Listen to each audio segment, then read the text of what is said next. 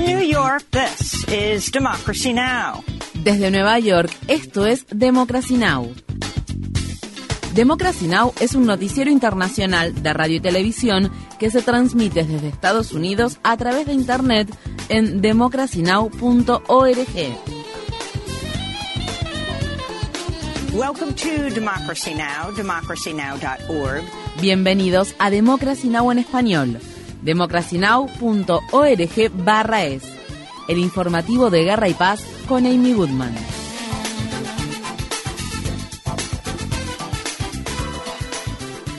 Bebé palestino de dos meses ha muerto de inanición al tiempo que funcionarios de la ONU advierten sobre una hambruna inminente en la franja de Gaza. La Agencia de Naciones Unidas para la Población Refugiada de Palestina informa que no ha podido entregar ayuda humanitaria en el norte del enclave palestino en más de un mes. Por su parte, funcionarios palestinos afirman que los ataques que Israel está llevando a cabo contra Gaza se han cobrado la vida de unas 30.000 personas. Asimismo, Israel sigue lanzando ataques contra Rafah, donde más de un millón de palestinos desplazados han buscado refugio. El viernes, una joven palestina de 17 años habló sobre cómo seis miembros de su familia murieron en un ataque israelí.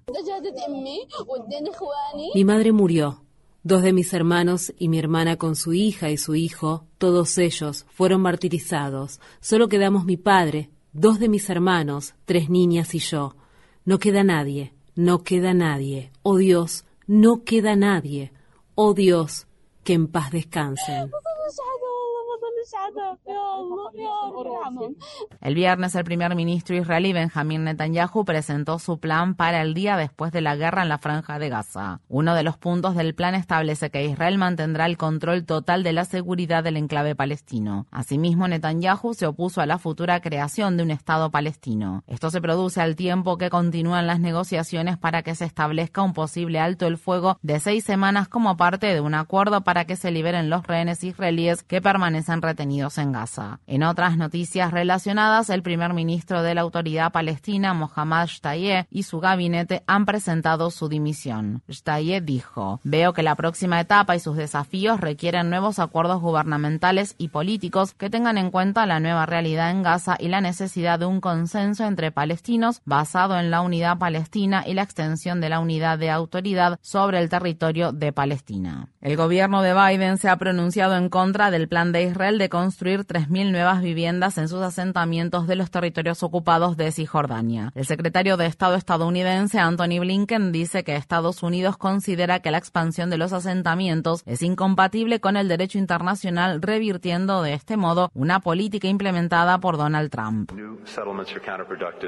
Los nuevos asentamientos son contraproducentes para alcanzar una paz duradera. Además, estos son incompatibles con el derecho internacional. Un miembro en servicio activo de la Fuerza Aérea de Estados Unidos se prendió fuego frente a la Embajada de Israel en Washington al tiempo que decía que ya no podía ser cómplice de un genocidio. Aaron Bushnell, de 25 años, transmitió su propia inmolación en vivo. En las imágenes del video se lo puede oír gritar Palestina libre mientras arden llamas. Durante la transmisión en vivo, Bushnell, que vestía su uniforme de la Fuerza Aérea, dijo unas palabras antes de prenderse fuego. Soy miembro en servicio activo de la Fuerza Aérea de Estados Unidos y ya no seré cómplice de un genocidio.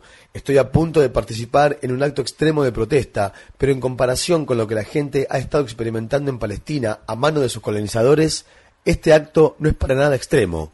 Esto es lo que nuestra clase dominante ha decidido que será normal. El domingo, las autoridades de Washington dijeron que Aaron Bushnell se encontraba en estado crítico. Según se informa, Bushnell ha fallecido a causa de sus heridas. En diciembre, un manifestante que llevaba una bandera palestina se inmoló frente al consulado de Israel en la ciudad de Atlanta, estado de Georgia. Según se informa, The New York Times ha decidido investigar a una reportera israelí independiente que trabaja para el periódico después de que la mujer le diera me gusta a varias publicaciones en redes sociales que por la violencia contra los palestinos, incluida una que pedía convertir la franja de Gaza en un matadero. En diciembre, la reportera Anat Schwartz fue la coautora de un artículo para The New York Times que fue ampliamente criticado, el cual alegaba que miembros de la organización Hamas habían cometido actos de violencia sexual generalizados durante los ataques del 7 de octubre. El portal periodístico de Intercept informó recientemente que las sospechas sobre la veracidad del artículo llevaron al periódico a archivar un capítulo sobre el tema que iba a ser transmitido en su podcast The Daily. El sábado, aviones de combate estadounidenses y británicos volvieron a atacar objetivos hutíes en Yemen. Los funcionarios militares dijeron que las Fuerzas Armadas atacaron 18 objetivos del grupo armado. Durante el último mes, Estados Unidos ha llevado a cabo ataques contra objetivos en Yemen casi todos los días, al tiempo que los combatientes hutíes siguen lanzando ataques contra barcos que navegan por la región para protestar por los ataques de Israel contra la franja de Gaza. El viernes, miles de personas realizaron una protesta masiva a favor del pueblo palestino en la ciudad de Sanaa.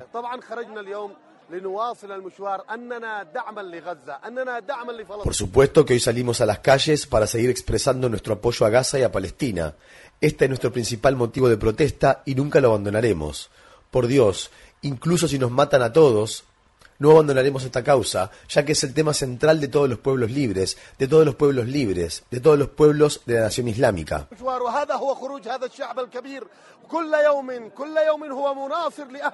Donald Trump ha dado un paso más para asegurarse la nominación presidencial del Partido Republicano tras haber derrotado a la candidata Nikki Haley en las elecciones primarias de Carolina del Sur, donde el expresidente obtuvo alrededor del 60% de los votos, mientras que su contrincante, que había sido gobernadora de dicho estado, recibió poco más del 39% de los votos. El sábado, Haley habló frente a sus simpatizantes. A principios de esta semana dije que sin importar lo que sucediera en Carolina del Sur, continuaría con mi campaña para la presidencia. Yo soy una mujer de palabra.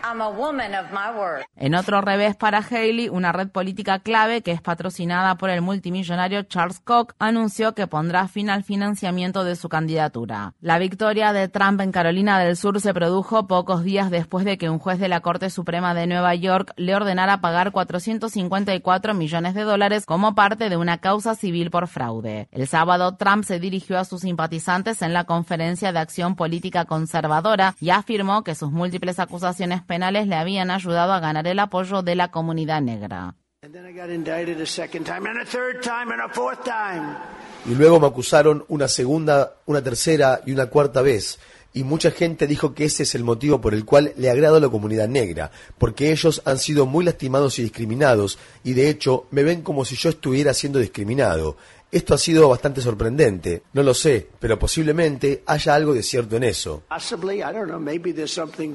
El copresidente de campaña del presidente Biden, Cedric Richmond, respondió a los comentarios de Trump diciendo, la afirmación de Donald Trump de que los afroestadounidenses lo apoyarán debido a sus cargos penales es un insulto, es estúpida y es simplemente racista. Los ministros de Italia, Canadá y Bélgica viajaron el sábado a la ciudad de Kiev, día en que Ucrania conmemoraba el segundo aniversario aniversario de la invasión rusa. El presidente ucraniano Volodymyr Zelensky ha reconocido que 31.000 soldados ucranianos han muerto en los últimos dos años, pero muchos expertos consideran que la cifra es mayor. El aniversario se produce al tiempo que Zelensky y otros funcionarios ucranianos instaron a los legisladores estadounidenses a aprobar el paquete de ayuda de 60 mil millones de dólares que solicitó el presidente Biden. En Burkina Faso, al menos 15 personas murieron tras un ataque contra una iglesia católica local que se produjo mientras los fieles se reunían para participar de la misa. Hasta el momento nadie ha reivindicado la autoría del tiroteo ocurrido en Esacane, una localidad que se encuentra en el norte de Burkina Faso y donde la violencia entre grupos armados se ha ido intensificando. Recientemente el número de personas que mueren a manos de grupos armados prácticamente se ha triplicado. Asimismo, más de dos millones de personas se han visto obligadas a abandonar sus hogares debido a la violencia que azota el país. El gobierno de Corea del Sur ha advertido a los médicos en huelga que tienen hasta finales de febrero para poner fin a su protesta y retomar sus labores. De lo contrario, corren el riesgo de tener que enfrentar un proceso judicial y la suspensión de sus licencias. Los médicos han estado protestando contra el plan del gobierno de aumentar los cupos en las facultades de medicina en aproximadamente un 65%. Médicos residentes y practicantes renunciaron de forma masiva tras el anuncio al tiempo que otros miles abandonaron sus puestos de trabajo, lo que provocó retrasos y cancelaciones de cirugías en los hospitales.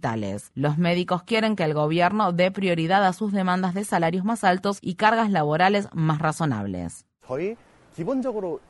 Los médicos en formación suelen trabajar más de 100 horas a la semana. Si bien algunos pueden pensar que comenzamos nuestros turnos a las 8 o 9 de la mañana, en realidad comenzamos a las 4 o 6 de la mañana ganamos entre 1.500 y 3.000 dólares al mes y no decenas de miles de dólares.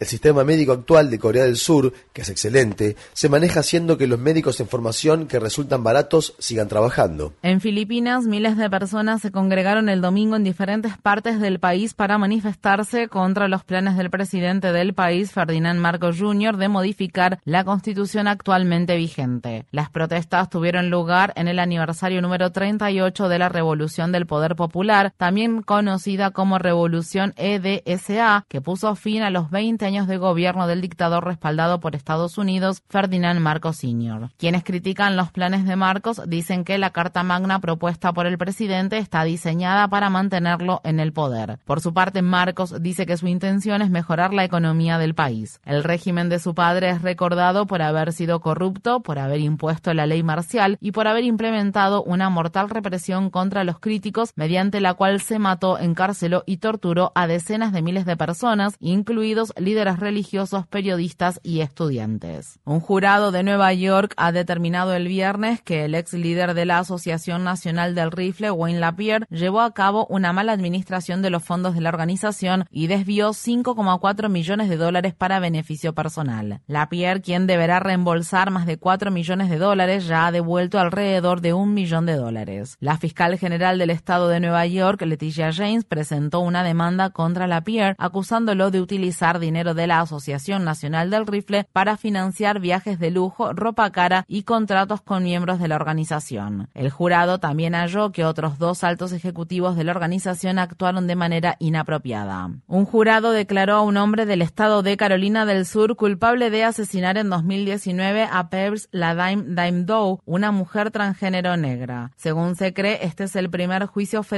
por delito de odio basado en la identidad de género que se lleva a cabo en Estados Unidos. Da cual la Mick Ritter se enfrenta a una pena máxima de cadena perpetua. Los fiscales dicen que Ritter asesinó a Doe después de que ella hiciera pública la relación secreta que ambos mantenían. La organización Campaña de Derechos Humanos dijo, el estigma que sufre la comunidad trans se ve exacerbado por el trato insensible o irrespetuoso que con demasiada frecuencia ejercen los medios de comunicación, las fuerzas del orden y nuestros más altos funcionarios electos. Esta epidemia de violencia que afecta de manera desproporcionada a las personas transgénero de color, en particular a las mujeres transgénero negras, debe parar. Este fin de semana se llevaron a cabo vigilias en diferentes partes de Estados Unidos en honor a Next Benedict, una persona de género no binario del estado de Oklahoma que murió a la edad de 16 años, un día después de que tres niñas le proporcionaran una golpiza en el baño de la escuela secundaria Owasso. Si bien las autoridades dijeron la semana pasada que Benedict no murió como resultado de un trauma. Los detalles completos de su autopsia no han sido revelados y las investigaciones aún no han concluido. Mientras recibía tratamiento en el hospital, Next Benedict habló con un oficial de policía sobre lo sucedido.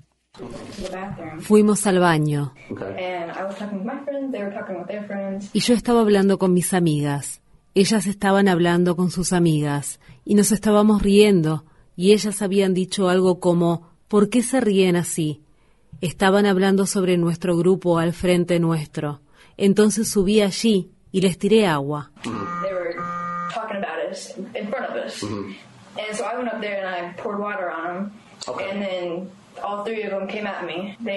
Y entonces las tres me atacaron. Ellas me atacaron, me agarraron del pelo, yo las agarré. A una la tiré en un dispensador de toallas de papel y luego me levantaron las piernas y me tiraron al suelo y empezaron a golpearme.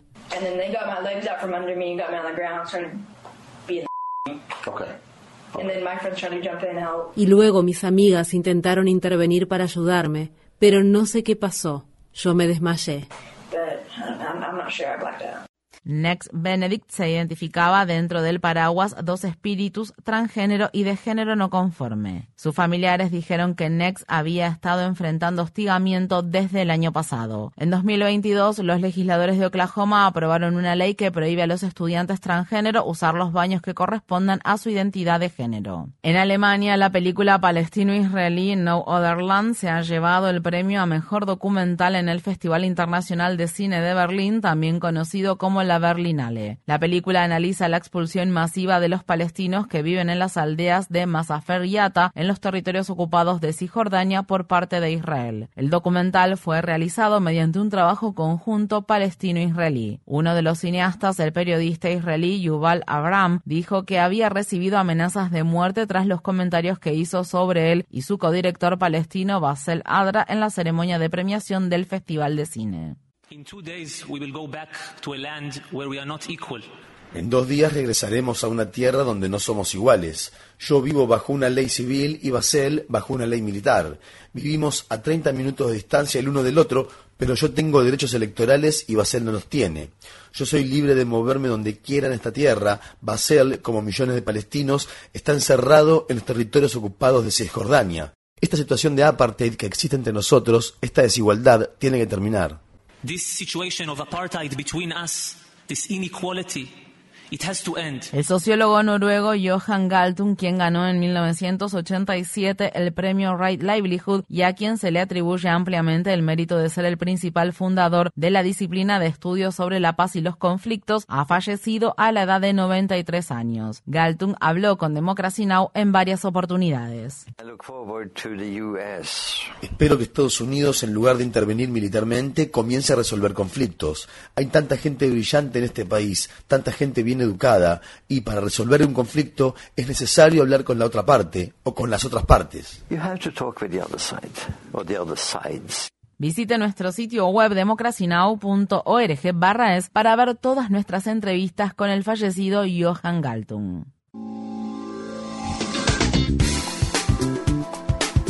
Infórmate bien.